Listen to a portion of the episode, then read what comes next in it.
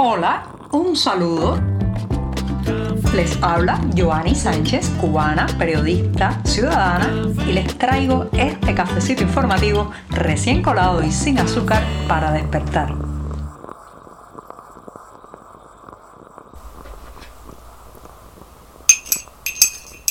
La semana es muy joven todavía, apenas es martes 29 de noviembre de 2022 al mes. Al mes sí le va quedando muy poco tiempo. Así que me voy a dar este sorbito sin una gota de azúcar para comentar los temas principales de la jornada. Después de este buchito de café amargo y siempre, siempre necesario, les cuento que la prensa oficial, específicamente el órgano oficial del Partido Comunista, el tristemente célebre Diario Granma, ha publicado un texto donde critica el asistencialismo. Eh, critica duramente que muchas personas intenten pues vivir de la asistencia social, de las ayudas y los subsidios que da el gobierno, pero eh, no hacen nada por ganarse la vida, que hay un acomodamiento, en fin, son varias eh, las críticas que aborda este, este órgano oficial del PCC y eh, me ha permitido a mí reflexionar sobre el hecho de que qué contradictorio y qué cínico que un régimen que ha utilizado el asistencialismo y específicamente el paternalismo como mecanismo de dominación cívica, como manera de controlar también a la sociedad ahora a estas alturas con la crisis y las arcas vacías, pues le dé le dé por eh, criticar justamente lo que tanto ha fomentado. Sí, señoras y señores, aquí el paternalismo, el, por ejemplo, los precios subsidiados que estuvieron durante décadas en temas como el transporte, en temas también de eh, productos básicos a través del racionamiento eran un mecanismo de control y de amordazamiento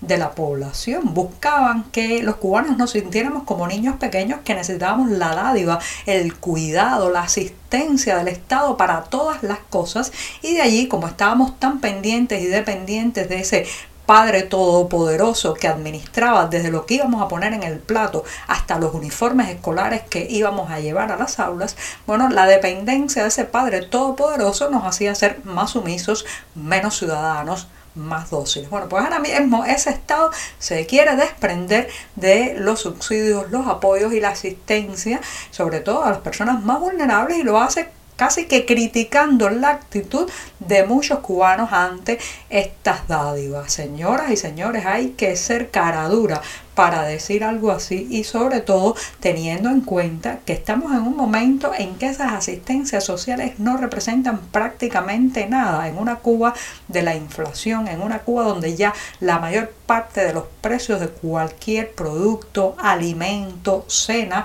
o eh, mercancías básicas superan los 3 y los 4 dígitos eh, cuando uno mira los, los montos que se dan por asistencia social a personas que a personas vulnerables, a personas con discapacidades, a madres de múltiples hijos no tienen un empleo, cuando mira uno los números de la asistencia social es casi para llorar es casi para llorar porque no significan prácticamente nada en el día a día, en los gastos cotidianos de esas personas. Entonces es realmente muy contradictorio y muy absurdo que el mismo régimen que se vanaglorió de su asistencialismo, de sus subsidios, de proteger a todos supuestamente, ahora quiera deshacerse de los ciudadanos como fardos pesados.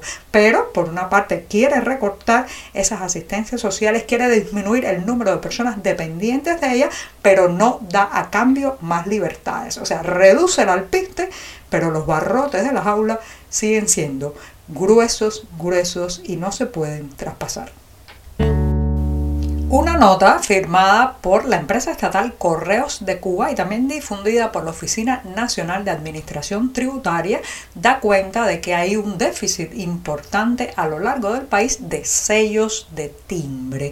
Los sellos que se necesitan para muchísimos trámites como por ejemplo obtener una certificación de nacimiento, legalizar documentos para sacarlos al extranjero y hacer una serie de eh, cuestiones legales de documentos, extracción, incluso también se utilizan en todo el tema de la compra-venta de casas, en los divorcios, en los matrimonios. Se necesitan estos sellos de timbre que ahora mismo están prácticamente desaparecidos de los correos cubanos. ¿Por qué hay esta ausencia? Por un lado, la falta de materia prima que impide la impresión de nuevos sellos de timbre eh, que abastezcan o satisfagan la demanda nacional, pero por otro, señoras y señores, el éxodo masivo.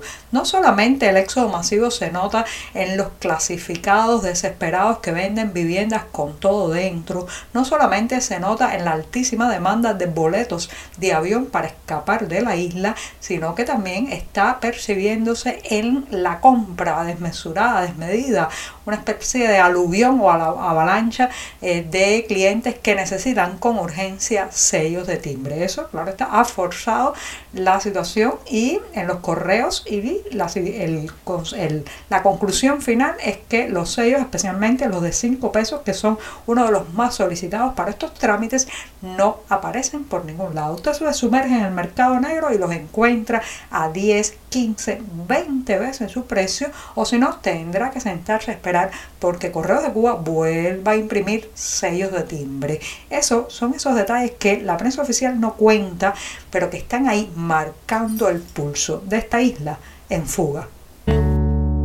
La papa, también conocida en otros países como patata, es uno de esos productos que podría ser el ejemplo ideal para demostrar el fracaso del modelo económico cubano. ¿sí? Como me escuchan, la papa se ha vuelto prácticamente un producto inalcanzable, un alimento que rara vez aparece sobre las mesas de los cubanos que han visto cómo este tubérculo ha pasado en unos años de poder comprarse de forma liberada a volver a estar racionado estrictamente racionado. Bueno, pues no tengo buenas noticias porque Alquizar, un municipio en la provincia de Artemisa, que es una de las principales provincias productoras de papa en la isla, en Alquizar una gran parte de eh, los cultivos de papa de esta campaña de frío se han echado a perder por culpa de los apagones. ¿sí?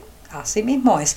Resulta que a inicios de este mes de noviembre comenzó eh, la siembra de la papa en las eh, llanuras de Alquizar y debido a los cortes eléctricos, pues las autoridades de varias cooperativas decidieron acortar los ciclos de riego, pero en lugar de eh, pues hacerlo durante más horas y de una manera digamos más moderada, pues tuvieron que reducir las horas en que aportaban agua al cultivo y eso hizo que llegara más agua en menos tiempo y claro, se anegaron los campos y se pudrió la papa. Buena parte de esa, esa, esa cosecha de papas de eh, unas más de 160 hectáreas se echaron a perder precisamente por exceso de agua debido a los cortes eléctricos. Así que si usted es de los que añora la papa, de los que sueña con tener un puré de papa, unas papas fritas o una papa rellena en su plato en los próximos meses, sepa que Alquizar, ¿sí? esa potencia eh, de, en el cultivo de papa en la isla ya está prácticamente claro que no podrá cumplir el plan de esta campaña de frío. Y ahora sí, se nos termina el martes al menos en este programa y me despido con una recomendación para aquellos que están en España, específicamente en Santiago de Compostela, porque desde el pasado 22 de noviembre se inauguró la exposición Sueño de Navegante.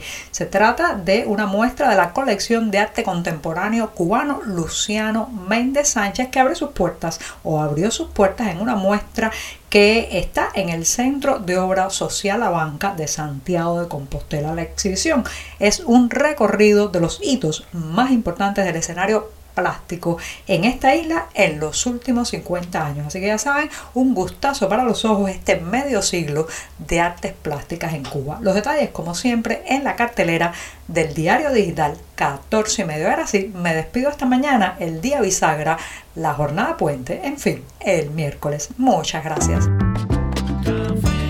Por hoy es todo. Te espero mañana a la misma hora. Síguenos en 14medio.com. También estamos en Facebook, Twitter, Instagram y en tu WhatsApp. No olvides, claro está, compartir nuestro cafecito informativo con tus amigos.